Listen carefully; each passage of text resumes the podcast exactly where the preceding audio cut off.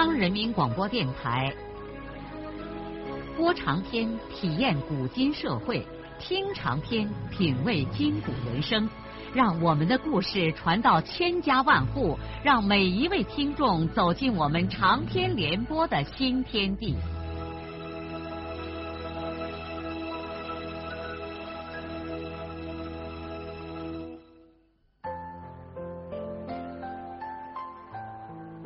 听众朋友，请继续欣赏荣获茅盾文学奖的、由中国文联出版社出版的路遥的长篇小说《平凡的世界》，由李野墨演播。还没等他把门打开，他妹妹小霞就咯咯咯的笑着闯进来了。润叶心里一凉，这死女子像个土匪。小霞在毛衣外面披个衫子，风风火火的走进来，看了看撒了一炉台的土豆块，说：“哎呀，姐，你是不是对我们有意见了？不回家吃饭，还在这赌气吃这种烂菜？”润叶拿过扫帚，把倒在炉台上的土豆块扫在铁簸箕里。这几天学校事儿多，我不得回去。家里没甚事儿吧？你不记得了？今天是我外爷的生日，六十五大寿，不摆一桌还行。我妈让我来叫你回去吃饭，幸亏我赶着就来了，要不啊，你早把这碗土豆块给吃光了。快走吧。润叶心里想，徐大爷过生日是个急性事儿，他不回去，对老人不尊重。他只好把自己的门一锁，跟着小霞回他二妈家去了。田福军和他爱人徐爱云正在厨房里忙着炒菜，因为老丈人过生日，福军今天破例亲自下厨房执起了炒瓢。徐国强老汉只有爱云一个女儿，以前福军和爱云又一直在外地工作。这几年回到本县，他们要弥补以前的不足，因此对老人格外的体贴。老汉前几年刚刚退休，接着老伴儿也病故了，女儿女婿就劝老人搬到了他们家。老丈人每年的生日，在田福军家里就是一件大事情。老人年纪大了，又很孤单，一家人借此专门为他热闹一番，老汉心里也高兴。平日里，田福军常常是忙得顾不上吃饭，更不要说做饭了。每日的饭不是他爱人做，就是他侄女润叶做。但是老丈人过生日的菜，他年年都要亲自上手。他过去曾经学着做过几样菜，还算拿手。另外一方面，他也借此表示他对丈人生日的重视。按照常例，一会儿还要来个客人。这个人就是向前他爸李登云。登云过去一直是徐国强的老下级，是老汉一手提拔起来的，因此李主任对徐老很尊重。自从老汉退休以后，每年过生日他都要来祝寿。今天上午县常委会完了以后，登云就给田福军说，他今天中午一定要到福军家来看望老首长。田福军和李登云过去虽然早就认识了，但基本上没在一块工作过。登云一直在这县上工作，田福军以前大部分时间都在地委。这是一九七零年从牛棚里出来之后，在另外一个县下放劳动了半年，才分配回本县当了副主任。这算起来也快满五年了。现在田福军是县上的二把手。登云排在他后面。这四年多来，他和登云的关系有点微妙，在许多问题的看法上，福军和一把手冯世宽有分歧。登云明显的支持世宽，只是由于和他老岳父的关系，才不像世宽和他那样在这些问题上面对面的发生冲突。登云从来没有和他公开红过脸儿。登云只是用实际行动来支持世宽，而反对田福军。在他来本县任职之前，世宽和登云已经在这个县一块工作好多年，两个人早就是老搭档了。据说在任命他的时候，世宽还找黄原地区革委会管组织的领导，让组织上把李登云排在他前面，只是因为地区不同意才作了罢。登云不会不知道这些情况，因此他对世宽感恩戴德，倒好像他田福军的到来挡了他李登云的路。田福军在厨房里一边炒菜。脑子里不由得想着前几天常委会上他和世宽的争吵，眼下有很多事儿使他在内心里充满了痛苦。他是个共产党员，而且是一个县的领导，他却不得不做许多他反感的事情。什么叫痛苦啊？这就叫痛苦。艾云见他心不在焉，从他手里夺过炒瓢，说。干脆让我来炒。田福军笑了笑，用毛巾擦了擦手，就出了厨房。他在想，登云大概快来了吧。田夫君解开毛衣的纽扣，慢慢的踱进了自己的窑洞。进窑之后，他在书架上摸出一本《史记》，从折页的地方打开，但又不想读。背抄着手踱到墙上的那张大开的世界地图的前边。这个家里的陈设是知识分子型的，三个大书架，两个是他的，大部分是历史、政治、经济学书籍，也有一些中外的文学名著。另一架是艾云的医学书籍。田福军在一九四三年十三岁的时候就上了边区的黄原师范，以后又在黄原高中部毕业，才参加了工作。当时到西北党校秘书科当了秘书。一九五零年转到黄原行署财经委会当干事，不久又提拔为专属统计科科长。一九五五年进入中国人民大学学农业统计专业。大学上完之后，本来当时的中央农业部要他，但是他还是要求回到了黄原地区。在地区，他先后任专属办公室主任、地委农工部长、地委秘书长兼农村政策研究室主任等职。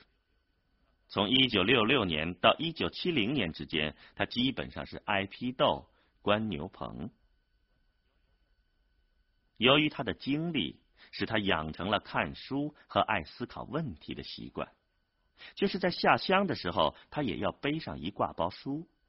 他常想，读书多，想的事儿多，苦恼自然也就多。还不如像他岳父那样，不读书，不看报，心里头也不搁多少事儿。退休以后，再养上一只猫，种上几棵庄稼。想到这儿，他忍不住自己笑了。他真的要是那样，恐怕连一天也活不下去了。此刻，他站在地图前，脑子里突然冒出来几个俄语单词：“Gdańska Narodna Republika i nasza wielka rodzina。”中华人民共和国是我们伟大的祖国。这个时候，门外突然传来李登云的大嗓门。哎呀，艾云，你不仅能治病，还有这一手呢。田福军赶忙把《史记》放回了书架上，就从门里迎出来了。他看见李登云手里提着一大圆盒，包装很精致的蛋糕，正在把头从厨房门里探进去和艾云说话。他走过去招呼说：“登云啊，快进窑里来坐吧。”李登云旋即调转身子。对田福军说：“哈哈，这几年徐老过生日，不都是你亲自上手炒菜吗？今年怎么不露上一手了？”哼，手一退步了，艾云就把权给夺了呗。他们两个说笑着就进了吃饭的边窑。福军给登云递上一支牡丹烟，又开始给他沏茶。这个时候，徐国强大概也听见了李登云的声音。就过这边窑洞里来了，那只大黑猫亦步亦趋的紧撵在他身后。李登云见徐国强进来，慌忙站起身来，握着老汉的手，热情的问候着：“哎呀，徐老，你老最近身体可好啊？”“ 还好，还好，不过也不行了，腰腿有点毛病，走起路来也不大方便。岁数不饶人呐。那就好好叫艾云给你看一看。啊医生治不了家里人的病。”你喝茶。徐国强坐在椅子上，指着旁边的那盒点心说：“邓云啊，你来我就高兴了，还老带什么礼物来？您看您老说的，您老栽培了我大半辈子，我常忙的顾不上来看望您老。您老过生日，我表示一点自己的心意嘛。这蛋糕是我专门安抚向前从省城里买的，名字就叫个生日蛋糕。”听说外国人过生日的时候就兴吃这个东西，还在上面点蜡嘞。因为小霞和润叶还没有回来，因此徐爱云先没有上菜，窑里这三个人就坐下来喝茶拉话。徐国强没话寻话的问李登云：“登云呐，最近又忙什么呢？”哎呀，忙得往医院里跑嘞！这几天牙关子又肿了，疼得人心神不安了。李登云因为和田福军的关系，不愿意谈什么工作，于是就给老汉说他的牙疼病。是啊，人常说牙疼不算病，可疼起来要人命啊！是啊，徐老说的对着嘞。哎呀！为了证实徐老说的对，李登云马上吸的倒吸了一口凉气，还用手掌在腮帮子上按了按。就在这时候，可以听见小霞和润叶说笑着从外面进来了。艾云喊他们两个帮忙往窑里端菜，不一会儿，桌上的酒菜也就都齐备了。于是，田福军一家和李登云坐下来。为庆祝徐国强老汉六十五大寿的宴会，这就算开始了。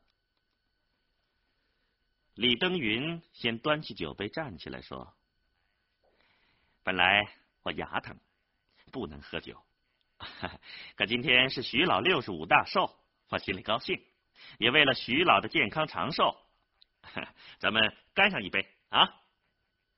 田夫君一家人都站起来。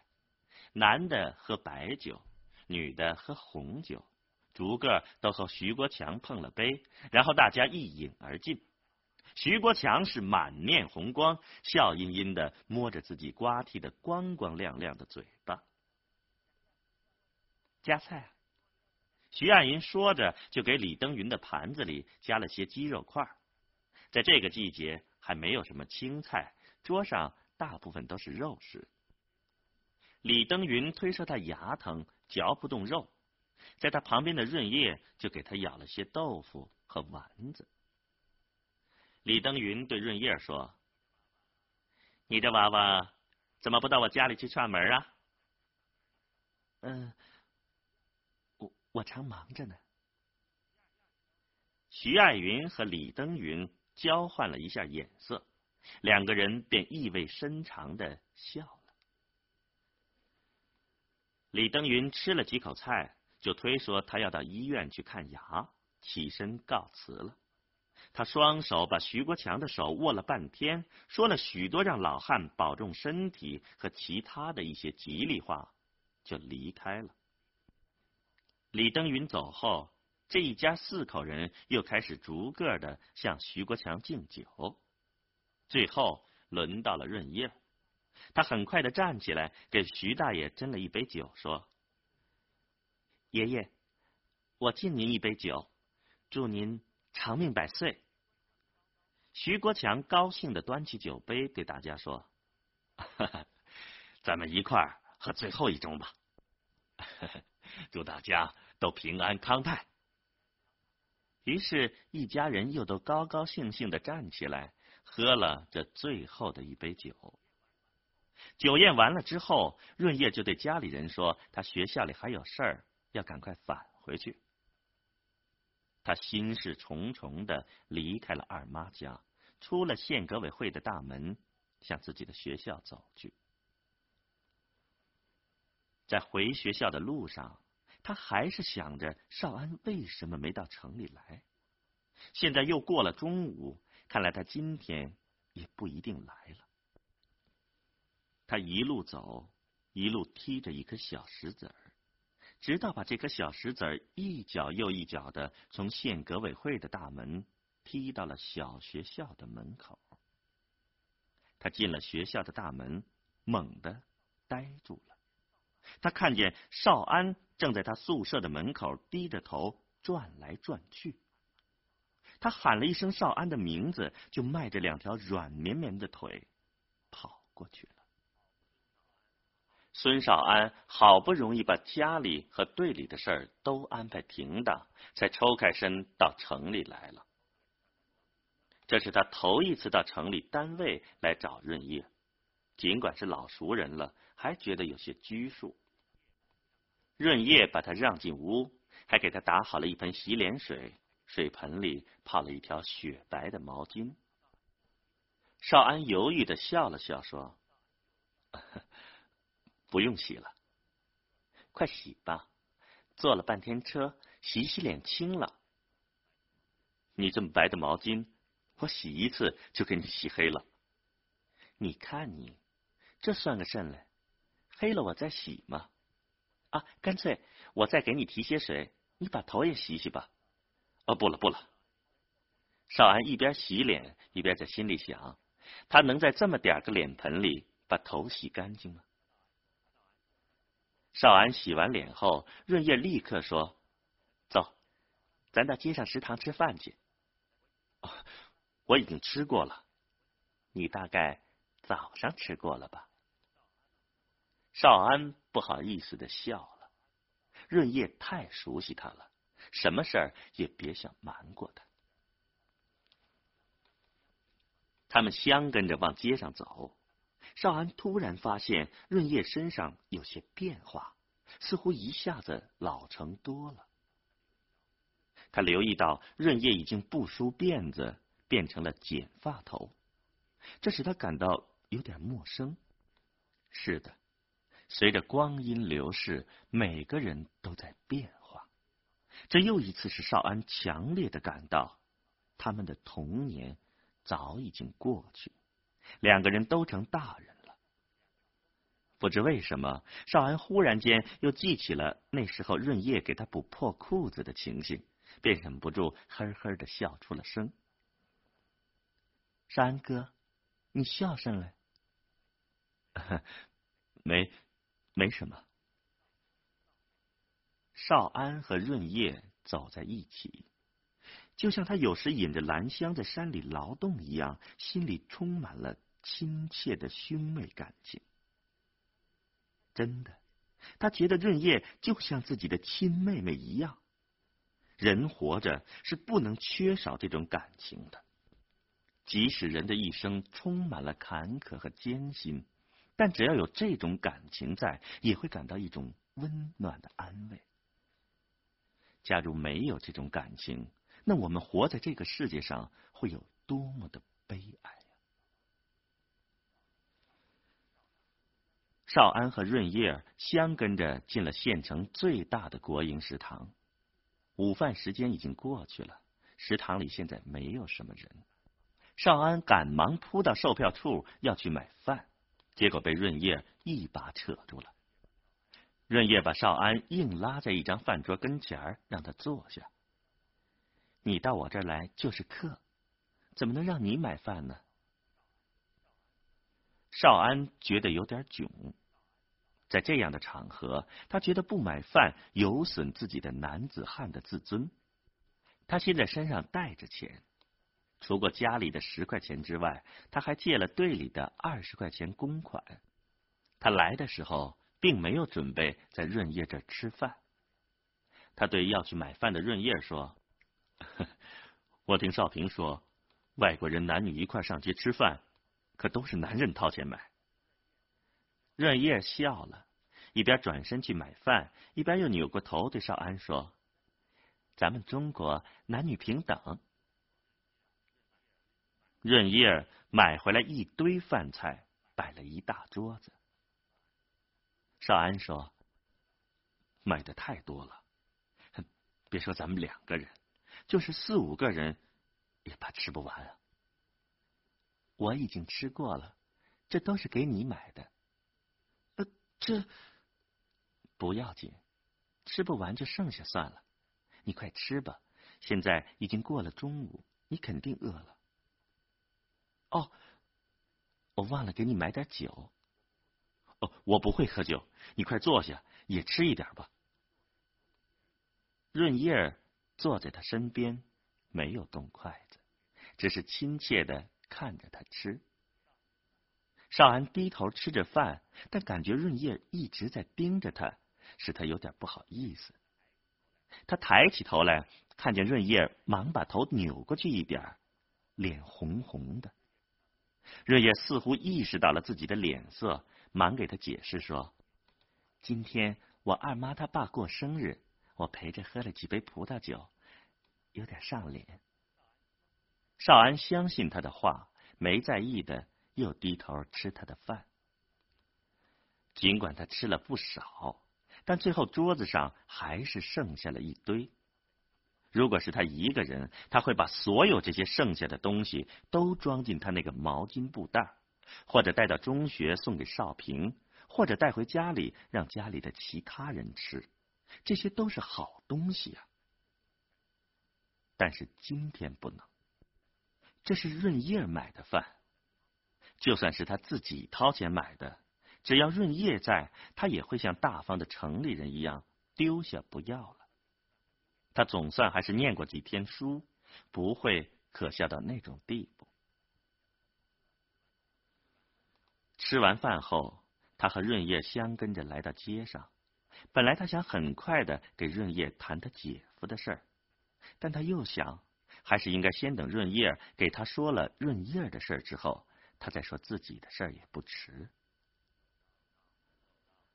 走到要回小学的那条巷口的时候，润叶突然说：“嗯，少安哥，你刚吃完饭，咱们一块到城外去走走吧。”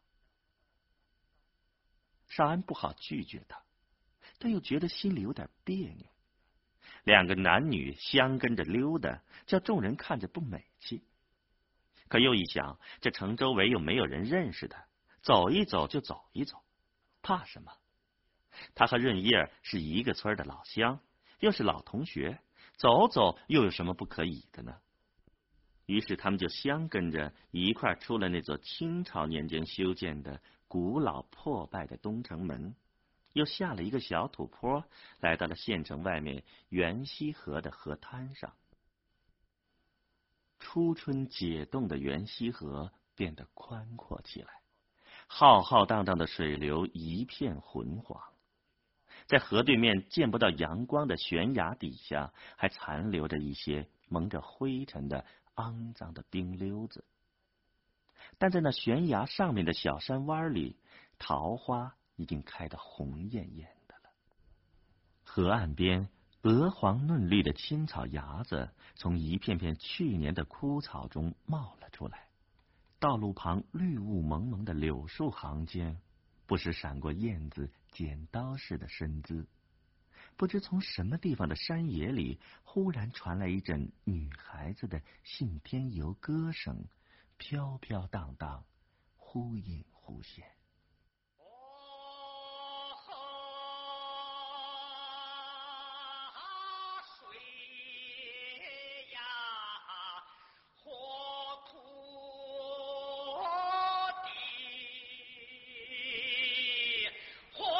路遥的长篇小说《平凡的世界》今天就播送到这里。您听了以后有什么感想、体会和建议？欢迎来信告诉我们。